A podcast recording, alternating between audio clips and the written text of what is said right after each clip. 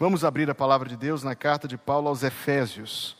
A ordem do culto está impresso o texto, mas eu pedirei se você puder, abra sua Bíblia ou acesse o dispositivo pelo qual você lê o texto sagrado. Você vai se colocar em pé e nós vamos ler Efésios 1, versículos 1 e 2.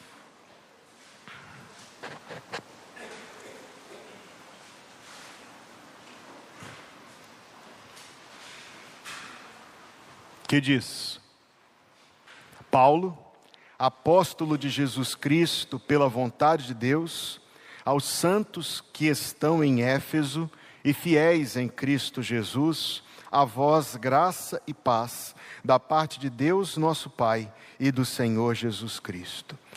Deus, nós confessamos que aquilo que Paulo escreveu no passado, ele escreveu debaixo da inspiração do Espírito. E, portanto, nós acabamos de ler não uma relíquia antiga, uma carta antiquíssima de séculos atrás, mas nós acabamos de ler a palavra de Deus que é viva e eficaz. Senhor, que o teu Espírito Santo ajude agora o teu servo, o mensageiro, a trazer aquilo que vem do Senhor para o teu povo. E é o teu povo, Deus, que está buscando o Senhor na tua palavra, tenha também a ajuda do teu Espírito Santo para ouvir a voz do Senhor. Como precisamos da tua bênção, Deus. E pedimos assim, porque nossos esforços são insuficientes, mas a bênção do Senhor tudo contempla por nós. E fazemos esta oração em nome de Jesus. A igreja de Deus diz: Amém. Você pode se assentar.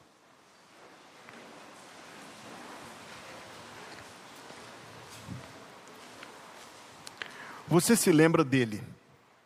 Quando eu falar o nome, talvez alguns aqui se lembrarão, outros não. Mas quando eu contar a história, você se lembra dele. O nome dele é Jedediah Klempet. Esse nome fez sentido para alguém aqui? Se fez sentido para você, não conte.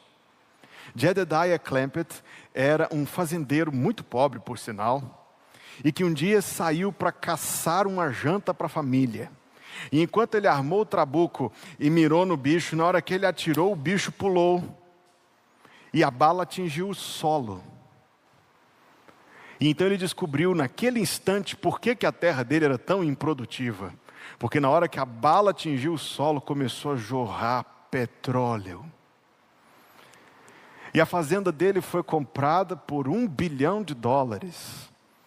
E no conselho da família ele foi morar em, como ele dizia, Beverly Hills. Lembrou agora? Então eles compraram uma mansão enorme, cor-de-rosa, e jantavam na mesa de sinuca, porque diziam que as caçapas era lugar de colocar os ossos de frango. E aquela casa que tinha duas escadas era uma para subir e outra para descer, obviamente. E quando aconselharam para o sobrinho dele que já que ele tinha tanto dinheiro, ele devia comprar um carrão, ele pegou aquele carro velho que ele tinha, colocou umas rodas da minha altura assim, e ficou um carrão. Alguém lembrou agora desse filme? A família busca pé. É engraçado, né? É engraçado porque a história na contramão disso, para mostrar que não é nada engraçado. É engraçado o humor, é que eles tinham muito dinheiro, mas eles usavam aquilo como se não fosse nada para eles. Eles continuaram vivendo exatamente do mesmo jeito que antes e com algumas coisas meio inusitadas acontecendo diante de tudo isso. Parece engraçado. Mas na verdade, você ter e não usar não é engraçado. Uma reportagem de uns 40 anos atrás conta que os vizinhos num complexo de apartamentos sentiram um cheiro ruim então acionaram uh, os serviços públicos que arrombaram a porta. Estava lá um casal, marido e esposa, velhinhos, morreram. Diagnóstico, ou diagnóstico, avaliação, enfim, autópsia, morreram de inanição. Mas quando foram limpar o apartamento, acharam vários sacos de papel cheios de dinheiro, cheios de dinheiro, 400 mil dólares juntado em dinheiro dentro do apartamento e morreram de fome. Na verdade, não é engraçado. Hoje nós estamos começando uma nova caminhada para este ano. O Senhor colocou em meu coração que a nossa igreja deveria se voltar para a Epístola aos Efésios. Então, todos os domingos deste ano, a não ser que seja um culto comemorativo ou alguma data temática, que por aqui não são poucas, eu pretendo pregar nessa epístola seguindo os versículos e aquilo que Deus tem para nós ali. Mas é porque esta epístola, ela nos revela basicamente duas grandes riquezas que são nossas em Cristo. Duas grandes riquezas, e se nós temos essas duas grandes riquezas, nós não devemos viver como se não as tivéssemos. A primeira riqueza da qual ele fala é a salvação que Jesus Cristo nos dá. O comentário do Dr. Shed sobre essa epístola, um livro fininho publicado pela, pela ABU, chama-se Tão Grande Salvação. Ele toma a expressão lá de Hebreus capítulo 2 para dar título ao livro Tão Grande Salvação. De fato, a salvação que Jesus Cristo nos dá é imensa, mas por vezes nós perdemos de vista a grandeza de nossa salvação e tratamos como se fosse uma coisa comum, corriqueira, inexpressiva talvez, e perdemos de visão se a salvação é grande, é grande também o Salvador, e nós perdemos até isso de vista. E caímos naqueles estágios de mornidão, de empobrecimento e de sonolência espiritual. Então todo cristão precisa ter muito perto do seu coração a lembrança e o entendimento da grandeza da salvação para ter diante de si a grandeza do Salvador. E porque também esta epístola fala de tão grande salvação, e esta epístola nos fala do valor da igreja nos planos de Deus a centralidade da igreja nos planos de Deus nesta era que nós estamos vivendo desde que Jesus Cristo ressuscitou. Vivemos de fato um período em que a igreja está em declínio, não só na sociedade em geral, mas até na visão de muitas pessoas que se reputam cristãs, que se reputam evangélicas, que dizem que são servos seguidores de Jesus Cristo, mas que pensam, e isto não é bíblico, que podem viver uma vida cristã à parte de uma congregação. É claro, uma congregação, estou me referindo a uma igreja bíblica, uma igreja que prega e pratica a sã doutrina, esta igreja, esta igreja igreja bíblica é central nos planos de Deus. Então agora ponha os óculos escuros, porque João Calvino chamava esta de a epístola que rebrilhava, a epístola que reluz. Então ponha os óculos escuros, porque nós vamos ler um texto que brilha, um texto que reluz, que trata de coisas grandiosas. A mensagem de hoje, com base nestes dois primeiros versículos que acabamos de ler, tem o seguinte título que descreve a posição de todo aquele que é um servo de Jesus Cristo um pé no céu e um pé na terra. Primeiro, todo aquele que é um servo de Jesus Cristo já está com um pé no céu.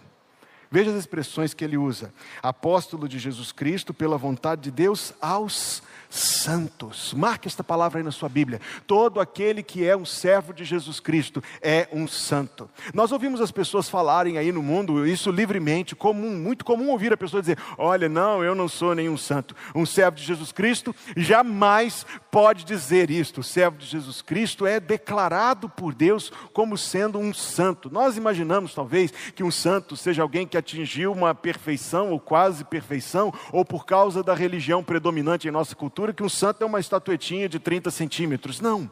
Santo é todo aquele que é um servo do Senhor Jesus.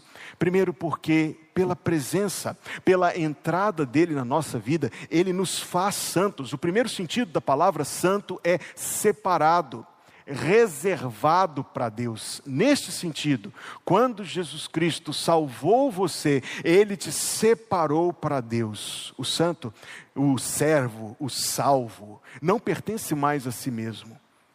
O santo, o servo, o salvo pertence ao Senhor, foi posto à parte, foi separado para servir o Senhor. Você lê lá no Antigo Testamento que o antigo templo tinha vasilhas santas, utensílios santos, os garfos santos, as panelas santas, as bacias santas.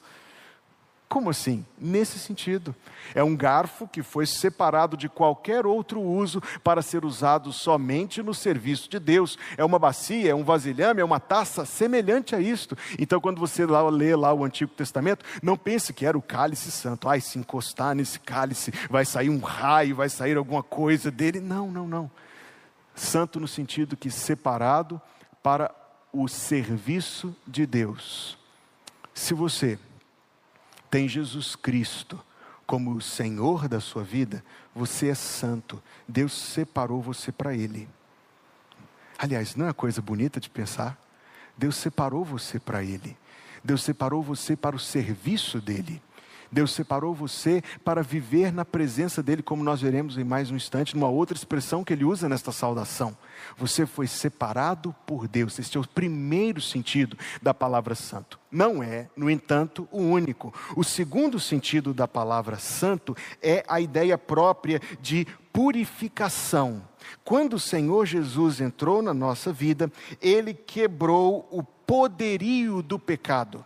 Ele quebrou o domínio do pecado. Entenda bem, nesta mesma epístola está escrito que a pessoa que ainda não nasceu de novo, e talvez eu esteja me dirigindo a algumas delas esta noite. A pessoa que ainda não nasceu de novo, a pessoa que não conhece o perdão dos pecados, é uma pessoa que está escravizada pelo pecado.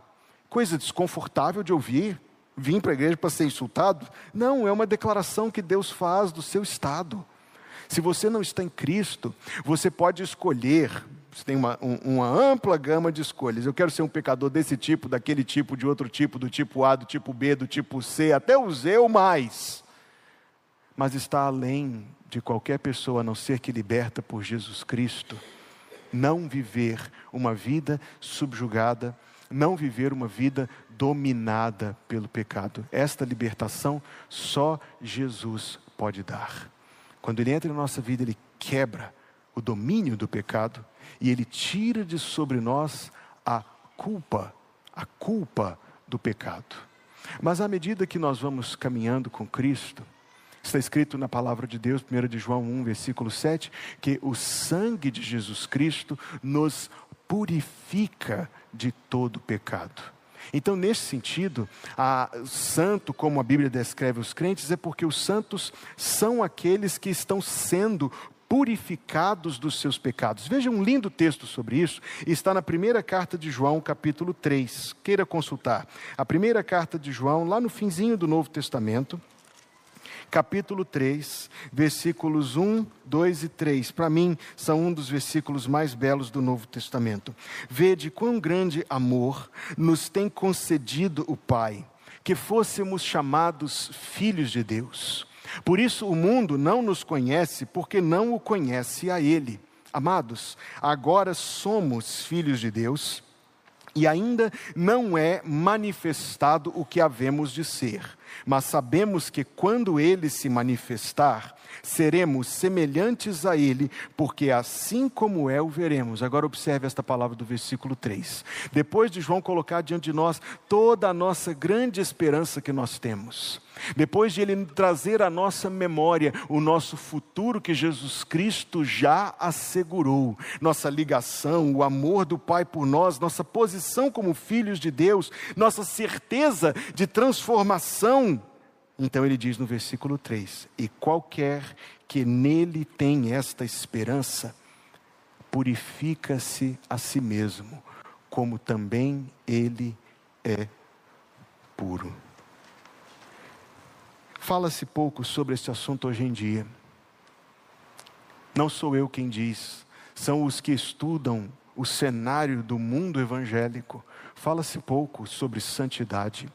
Fala-se pouco sobre santificação. Eu direi, pode-se falar pouco sobre isso em muitos púlpitos, pode-se falar pouco sobre isso entre os pregadores populares do YouTube, mas na palavra de Deus, amigos, fala-se muito sobre isso.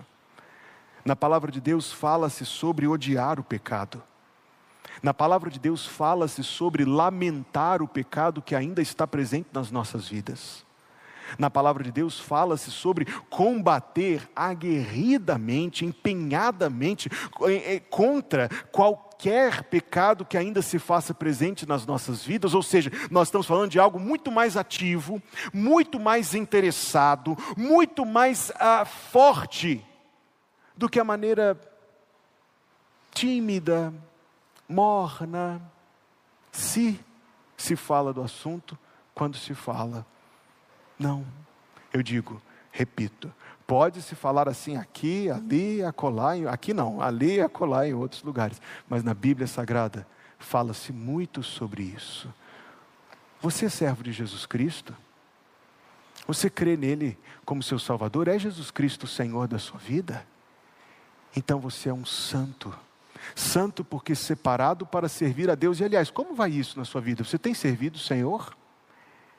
E santo também para se purificar. Se você tem a esperança da vida eterna, se você almeja estar eternamente com Jesus Cristo, a si mesmo se purifica. 1 de João, capítulo 3, versículo 3. A si mesmo se purifica todo aquele que tem nele essa esperança. Então, se você tem esperança de viver na glória eterna, se você tem esperança, almeja estar com Cristo eternamente, demonstre isso hoje. Como? Santificando-se, purificando-se desvencilhando-se e afastando-se de toda transgressão que se faça presente na sua vida. É a nossa batalha diária, irmãos queridos. É a nossa batalha diária, mas graças a Deus, 1 Coríntios 15, 57, graças a Deus que nos dá a vitória mediante Jesus Cristo, nosso Senhor.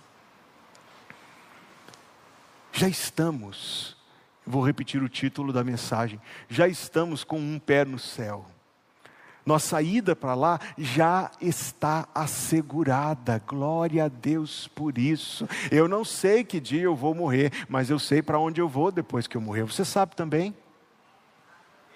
Alguém sabe. Eu não sei que dia o Senhor me chamará, mas eu sei para onde Ele me chamará. Um pé no céu Sabe o que isso serve? Porque alguns interpretam assim: ah, essa doutrina da certeza da salvação, ela estimula as pessoas a viverem em pecado, porque a pessoa pensa assim: ah, então, se eu já tenho certeza da salvação, agora eu vou pecar livremente, sem preocupação, sem medo do inferno. A única coisa que eu tenho a dizer é: uma pessoa que verdadeiramente foi salva jamais pensará dessa maneira, jamais. Jamais. Uma pessoa verdadeiramente salva terá sim a certeza da salvação como algo que mais ainda lhe estimulará, pensando se o Senhor fez isso por mim, então eu quero de todo meu coração agradá-lo. Se o Senhor me deu tão grande salvação, tão grande perdão, de todo o coração, eu quero servi-lo e eu quero ser agradável ao seu coração. Um pé no céu, use disto para se purificar e para servir o Senhor. Nós somos, primeiro de tudo, chamados santos. E somos também chamados de fiéis. Vamos aprender algo interessante aqui. Muitos de vocês memorizaram o fruto do Espírito assim, como eu memorizei pela primeira vez. O fruto do Espírito é amor, alegria e paz, fidelidade, bondade, longanimidade, longanimidade, bondade, benignidade, fé mansidão e temperança. Se você memorizou na Almeida Revista e Corrigida, você memorizou como fé, mansidão e temperança. Se você memorizou, e veja que isso aqui não é só um detalhe, não, a gente vai aprender algo aqui, tenha paciência comigo. Se você memorizou na Almeida Revista e Atualizada, os três últimos você memorizou assim: fidelidade, mansidão e domínio próprio fé, mansidão e temperança, fidelidade, mansidão e domínio próprio. Que bom que a mansidão não mudou. Na verdade, domínio próprio e temperança são sinônimos. Então nós já arriscamos dois. Mas a variação entre fé e fidelidade, lá em 1600 e alguma coisa, João Ferreira de Almeida traduziu fé. A revisão colocou fidelidade. Paulo orientado pelo Espírito Santo, olha que interessante isso aqui, escolheu uma palavra que significa as duas coisas, sabia disso? Ela significa as duas coisas, pode ser traduzida dos dois jeitos. Ela pode ser traduzida, você que é estudioso de grego koiné, ela pode ser traduzida como ativo, fé, ou como passivo, fidelidade. Paulo poderia, inclusive, ter escrito sem essa ambiguidade há recursos naquele idioma para que essa ambiguidade fosse contornada. Se a minha interpretação está correta, foi intencional, dizendo as duas coisas.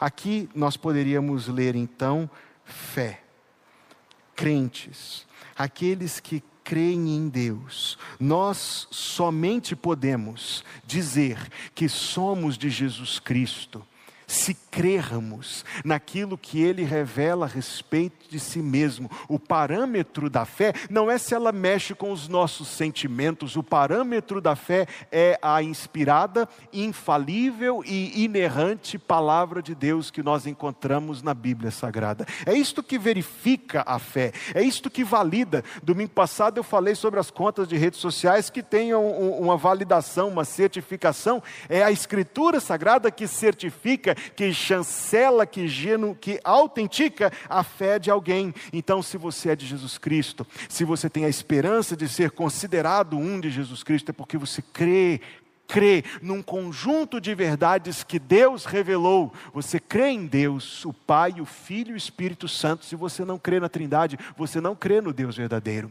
Você crê em Jesus Cristo que veio a este mundo, que morreu na cruz e ressuscitou, e é o Senhor e está exaltado, está à destra de Deus Pai, de onde há de vir, para julgar os vivos e os mortos. Se você é de Jesus Cristo, você crê na Bíblia Sagrada, você crê na ressurreição dos mortos, você crê na vida eterna, o que faz de nós quem somos somos é aquilo em que acreditamos.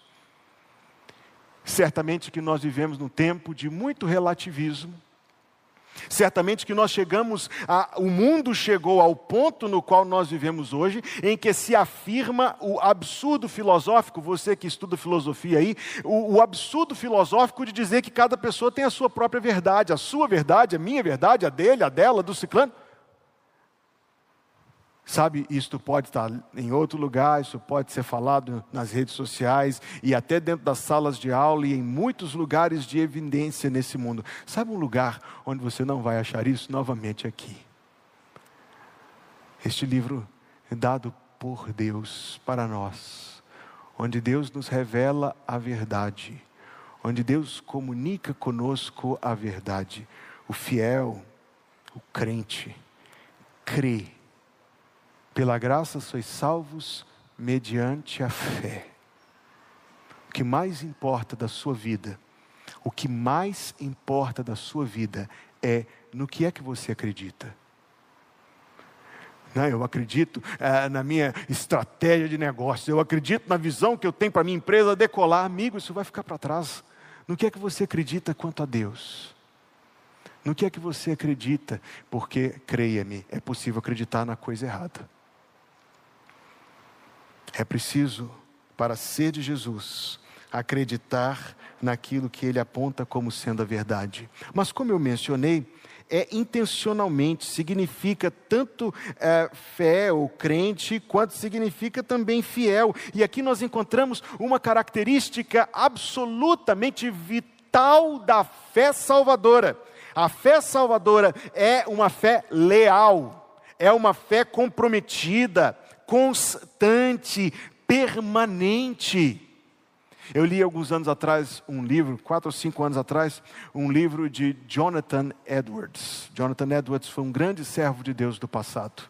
E Jonathan Edwards, que era um homem de amplíssimo conhecimento, fazia uma comparação que me ajudou a entender algo, que inclusive dialogava com uma situação que eu estava vivendo como pastor naquela época. Ele dizia que a diferença entre a fé falsa e a fé verdadeira, a diferença entre o verdadeiro servo de Jesus Cristo e aquele que diz que é servo de Jesus Cristo, mas não é.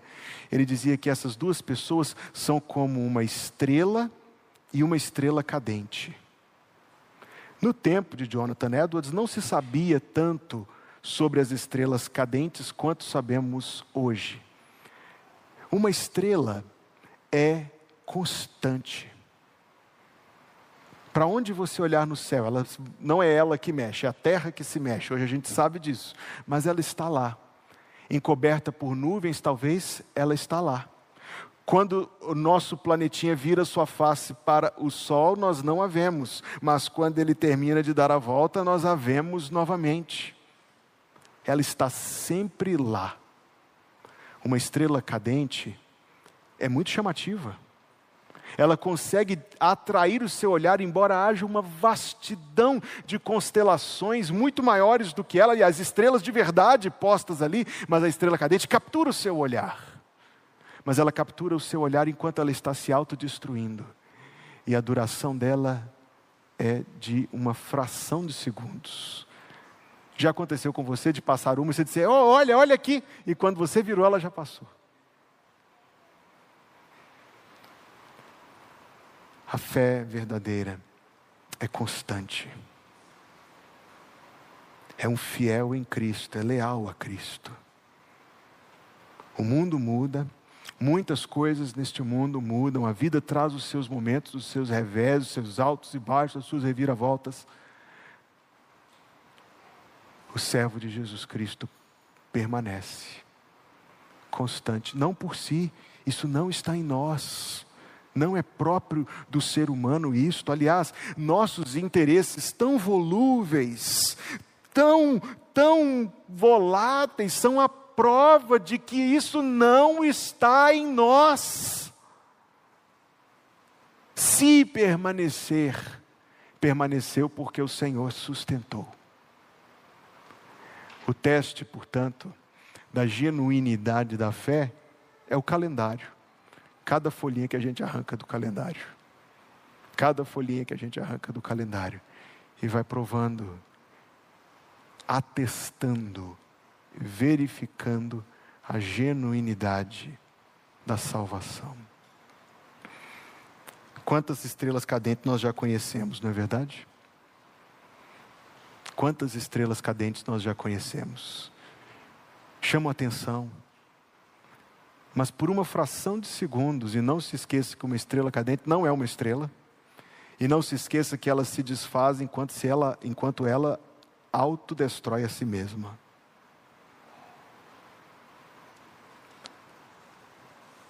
Um pé no céu é o nosso ponto de estabilidade.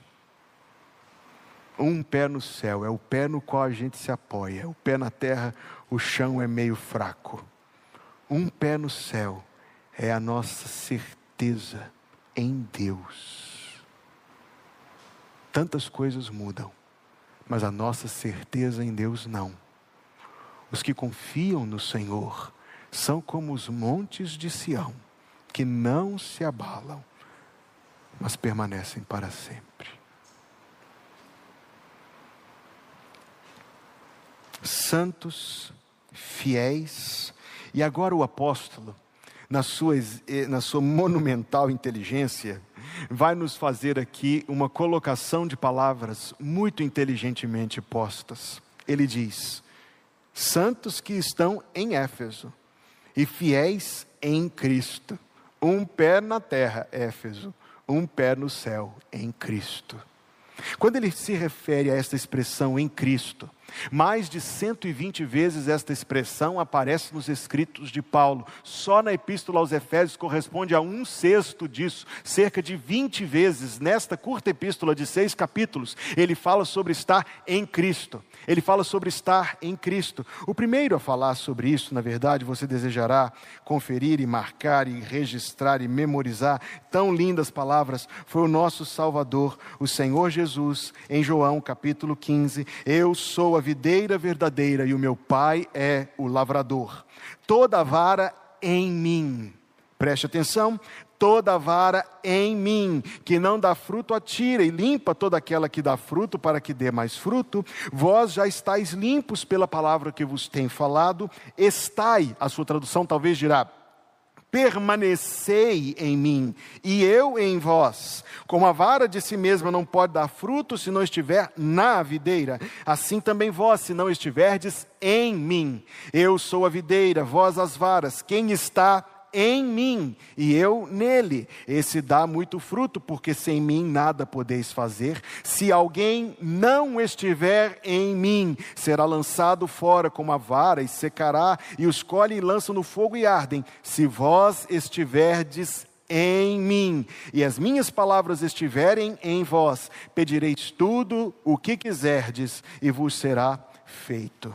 Assim como Jesus, o apóstolo Paulo faz profunda referência ao fato de que, quando uma pessoa passou da morte para a vida, das trevas para a luz, saiu da morte para a vida, saiu do reino deste mundo, do reino do inimigo do Senhor, para o reino do Senhor, esta pessoa foi ligada a Cristo, unida a Cristo, está posta nele, em Cristo, está ligada a Ele de uma maneira indestrutível. Nós cantávamos aqui agora: quem nos separará? Quem? Quem nos separará? Mas, queridos, se nós não estivermos unidos a Cristo, quem nos unirá a Ele? Só Ele. Não podemos fazer isto. Podemos humildemente suplicar que Ele tenha compaixão de nós e o faça, mas nenhuma obra nossa poderá nos colocar em Cristo, é Deus quem nos põe em Cristo. Se estamos em Cristo, estamos ligados. Tem uma frase que eu li num livro alguns anos atrás, nunca me esqueci desta frase. Ouça, ouça, você vai querer guardar esta. As almas que já estão no paraíso estão mais felizes que nós porém não mais seguras que nós. As almas que já deixaram este mundo estão mais felizes que nós, é claro que sim, eles estão com Cristo. Eles já deixaram para trás todo o pecado e todos os sofrimentos desta vida, mas não estão mais seguros que nós. Nós temos a mesma segurança de salvação. Nós temos o mesmo protetor, mesmo hoje nós temos o mesmo defensor, nós temos o mesmo cabeça e o mesmo Senhor. As almas que já estão no, no paraíso estão mais felizes que nós, porém não mais seguras estar em Cristo. O santo e fiel que está em Cristo tem comunhão com Ele. A Bíblia Sagrada fala da analogia do noivado, que a igreja é a noiva de Jesus, que o ama, que espera por Ele, que se prepara para o dia das bodas. Está ligado a Ele como uma edificação, onde depois de pronta não se separa tão facilmente a estrutura da fundação, e isto é a nossa segurança da vida eterna, nossa união com Cristo é o nome disso na teologia, que implica em adoração, piedade, devoção, o poder para a santificação, a segurança da vida eterna, a esperança da eternidade. Meu irmão, se você é crente, você está com um pé em São Luís, mas você está com um pé no céu, porque você está em Cristo. Terá dito alguém, um pregador, que é como estar num navio. Você está no navio. Você está cercado de outros passageiros e tripulantes que também estão no navio. Mas ao redor de você está o abismo das águas mortais. Mas você não está no mar, você está no navio. Você está no mundo. Eu estou, nós estamos em Éfeso, nossa Éfeso. Mas um pé no céu. Santos e fiéis em Cristo. Esta é a nossa posição que motiva o nosso louvor. Esta é a nossa posição que impulsiona a nossa busca pela santificação, tão somente para agradar o coração do Senhor. Esta é a nossa certeza da eternidade. Amados, a gente fala destas coisas de maneira tão comum mas que coisa extraordinária é ter a certeza da vida eterna. Eu já perguntei para muitas pessoas, eu já perguntei para muitas, eu não saberia dizer o número de pessoas, para quem eu tento apontar o caminho da salvação no Senhor Jesus. E eu começarei, eu em algum momento da conversa farei a seguinte pergunta: se você morresse hoje, isso não aparece muito nas nossas conversas. Se você morresse hoje, o que seria de você em seguida? Para onde você iria? E as respostas que nós com frequência ouvimos, assim, olha, eu queria muito, tomara que Deus me considere merecedor do céu. Ou talvez alguém dirá assim, é, talvez eu precise passar por um lugar aí de sofrimento por algum tempo, para depois eu poder ir para o céu, com certeza para outra alternativa, para outra opção eu não quero ir. Esse assunto pode até não passar pela nossa mente, e a maioria das pessoas, quando está diante desta realidade, que é a nossa brevidade da vida, prefere espanar esse pensamento para longe. quando enfim tende a enfrentar o assunto, ele se resume a algumas. Bem, eu torço que seja assim, eu tomara que seja desse jeito. Na palavra de Deus está escrito: Eu vos escrevi estas coisas para que saibais que tendes a vida eterna.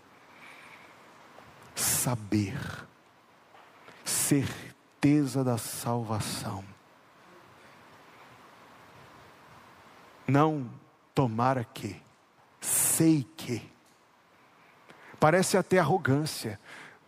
Parece até que eu me considero, por falar assim, que eu me considero merecedor disto, mas publicamente declaro, isso está sendo transmitido pela internet, não sou, não sou.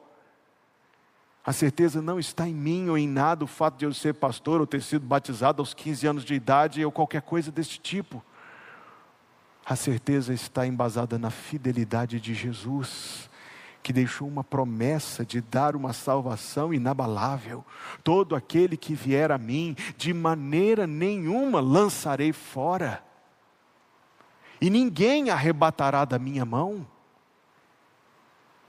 A certeza da salvação está estribada, apoiada, não em nada que façamos, sejamos ou tenhamos, mas em quem Cristo é e na Sua obra maravilhosa na cruz por nós. O nome disto é um pé no céu. Porém, um pé na terra. A forma como Paulo construiu este versículo, na orientação do Espírito Santo, ele está falando de em Éfeso e em Cristo. Em Cristo, um pé no céu, adoração, santificação, certeza da vida eterna. Um pé na terra, em Éfeso. E isto representa para nós algumas coisas também. O para casa que eu vou deixar para você é ler o capítulo 19 do livro dos Atos dos Apóstolos, onde conta o nascimento da igreja na cidade de Éfeso. Quando nós estamos pensando em Éfeso, nós estamos pensando numa cidade magnífica daquele tempo, uma das maiores cidades do mundo daquela época, uma cidade que era um polo, uma cidade que tinha um templo. Alguns de vocês já foram a Atenas e já viram o Partenon de Atenas. O Partenon de Atenas era na medida de quatro para um, de um para quatro do Artemísio que ficava em Éfeso. O que eu estou dizendo é o templo de, da deusa Diana era quatro vezes maior do que o Partenon Partenon, que fica, que fica, as ruínas dele estão lá até hoje em, em Atenas, e aquilo fazia com que aquela cidade, que por N razões era um centro, fosse movimentada também pelos peregrinos, pelos pagadores de promessas, pelos que estavam buscando na sua religiosidade comum humana a deusa Diana, que eles não sabiam então que não existe. Neste mundo, ídolos, mercado, grana, cultura, imoralidade, poder. Deste mundo, eles foram tirados. O santo de Jesus Cristo, o servo de Jesus Cristo, é alguém que deixou esse sistema mundano, que virou-se para o Senhor, dando as costas para isto.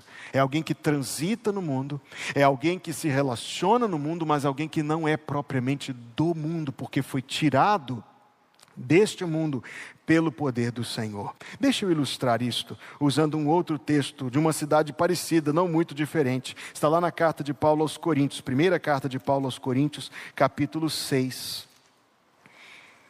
Perguntaria: do que é feita uma igreja? Nós diríamos, ora, uma igreja, já claro que não estamos pensando no prédio, nós diríamos, ora, uma igreja é feita de pessoas que têm interesse nesse assunto, pessoas que pensam nas coisas de Deus, pessoas que gostam de culto, pessoas que têm uma inclinação para a religião, nós pensaríamos isto humanamente falando. Paulo nos apresentará os blocos com os quais se constrói uma igreja, que são pessoas. Capítulo 6, versículo 10, 1 Coríntios. Não erreis, nem os fornicadores, nem os idólatras, nem os adúlteros, nem os efeminados, nem os sodomitas, nem os ladrões, nem os avarentos, nem os bêbados, nem os maldizentes, nem os roubadores herdarão o reino de Deus. Agora preste atenção. Algumas traduções dizem, como vai dizer aqui, vai sair aí no slide, é o que alguns têm sido. Uma tradução alternativa e talvez mais próxima do texto diria: tais fostes alguns de vós. A primeira vez que eu li este versículo com entendimento, eu dei uma travada. Tais fostes alguns de vós. Quer dizer que a igreja de Corinto era feita dessa categoria de pecadores que está descrita aí no versículo 10. Que estranho. Então preste atenção no versículo 11. Tais fostes alguns de vós, mas haveis sido lavados. Amém. Mas haveis sido santificados. Glória a Deus por isto. Mas haveis sido justificados, ó Senhor, em nome do Senhor Jesus e pelo Espírito de Deus. Os santos que vão morar lá no céu são pecadores, são pecadores, porém lavados, santificados e justificados, remidos, resgatados. De que uma igreja é feita? De gente que está com um pé em Éfeso, mas que foi resgatada de Éfeso pelo poder resgatador do Senhor Jesus Cristo.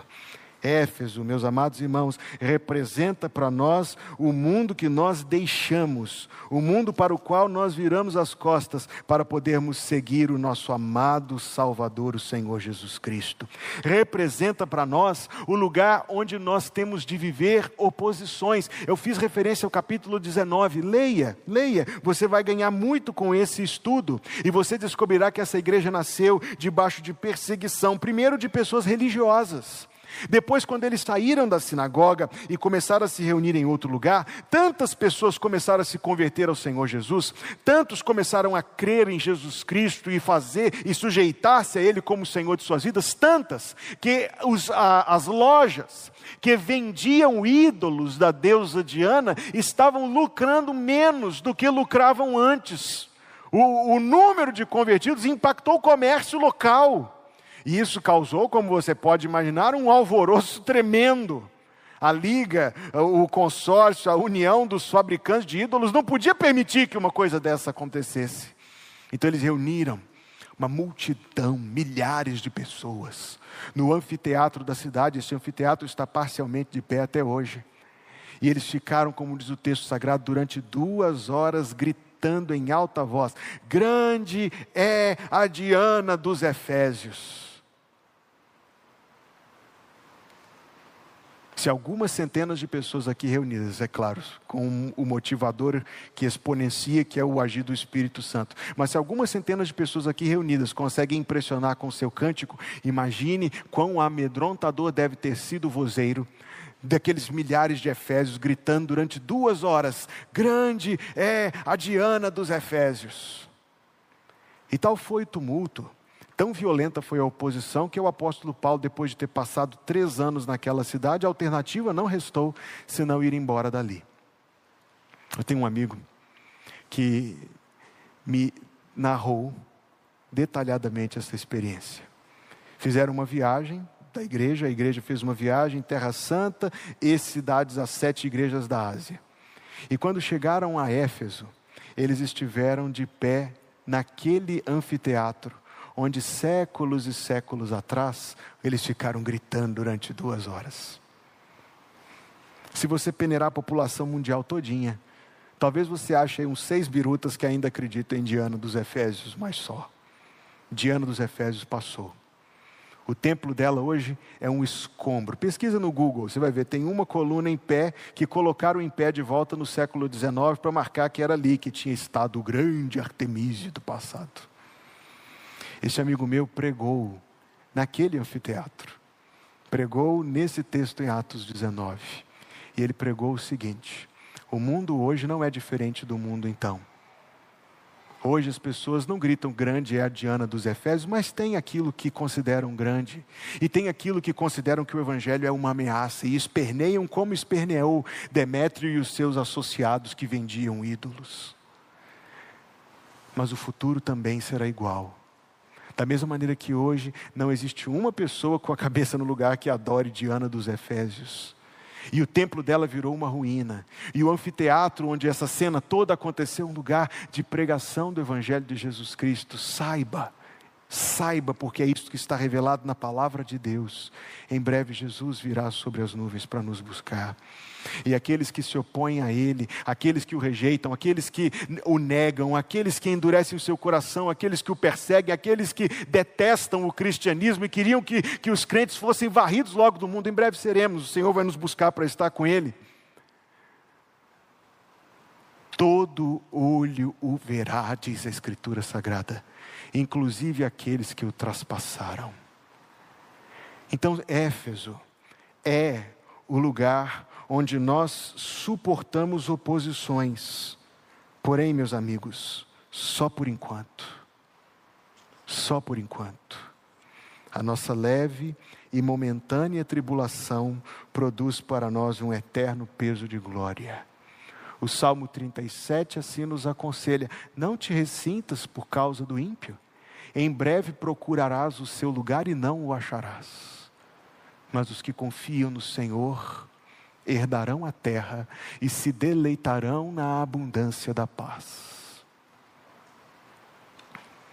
É em Éfeso, Éfeso de onde saímos, um pé na terra, onde enfrentamos oposições, Éfeso onde servimos.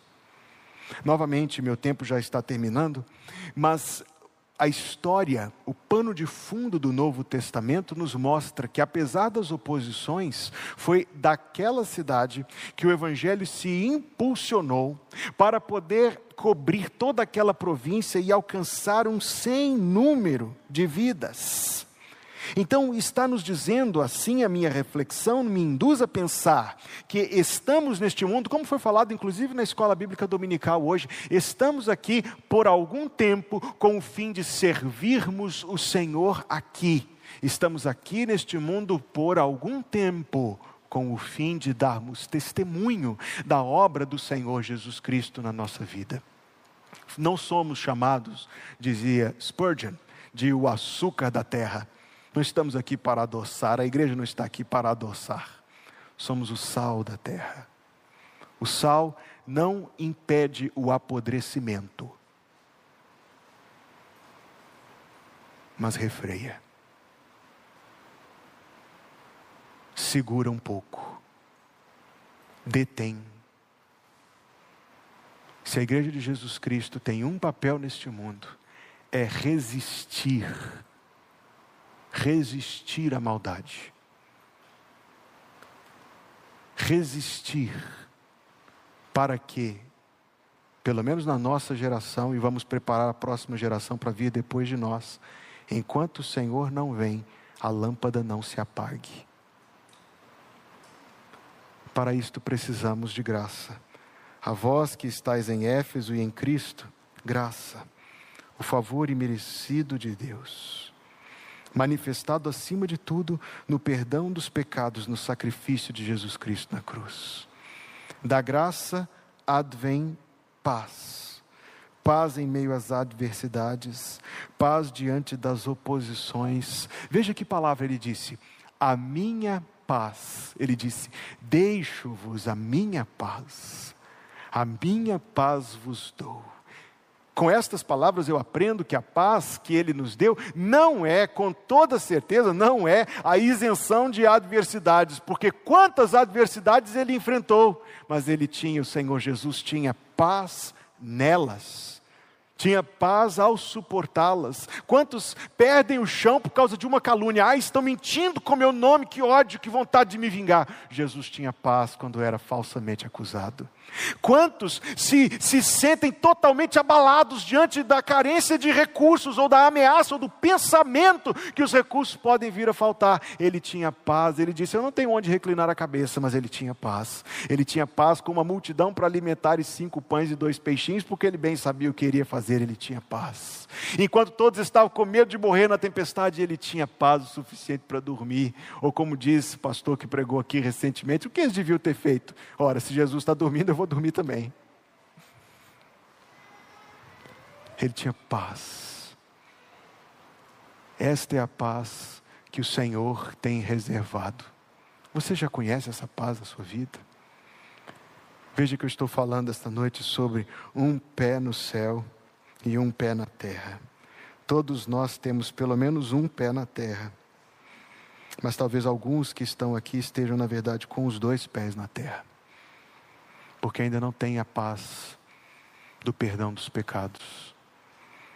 Porque ainda não confiaram em Cristo como seu Salvador. Porque ainda não se sujeitaram a Ele como o seu Senhor.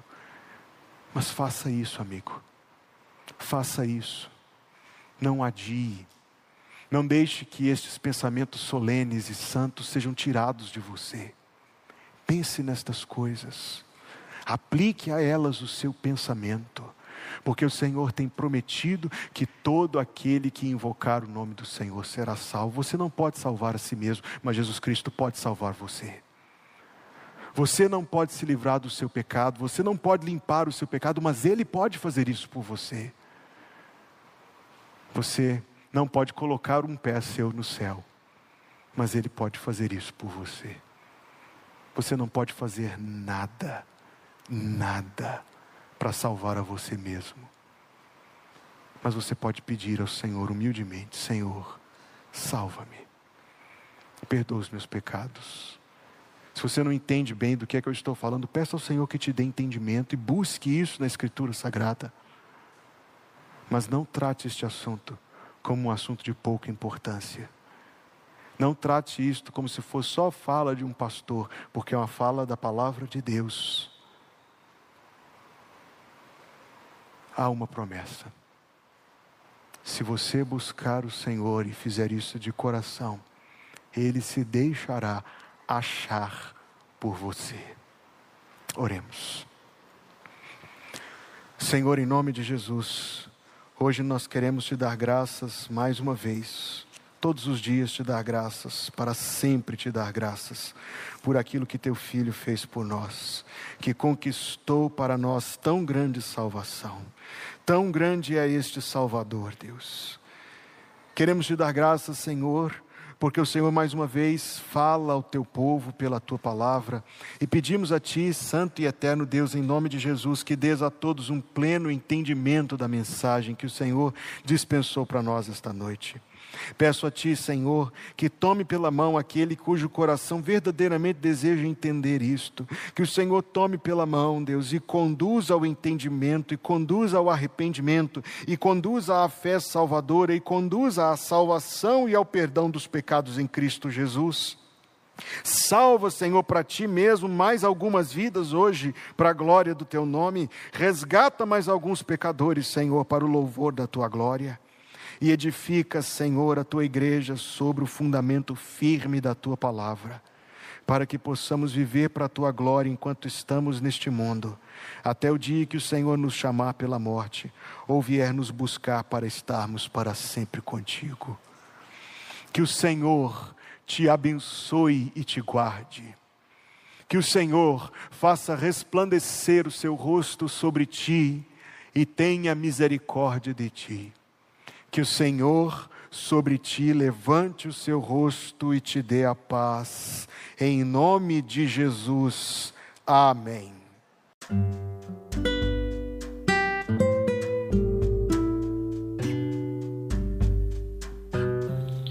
Obrigada por estar conosco. Volte sempre. A Igreja Batista Plenitude tem sempre uma mensagem de Deus para você.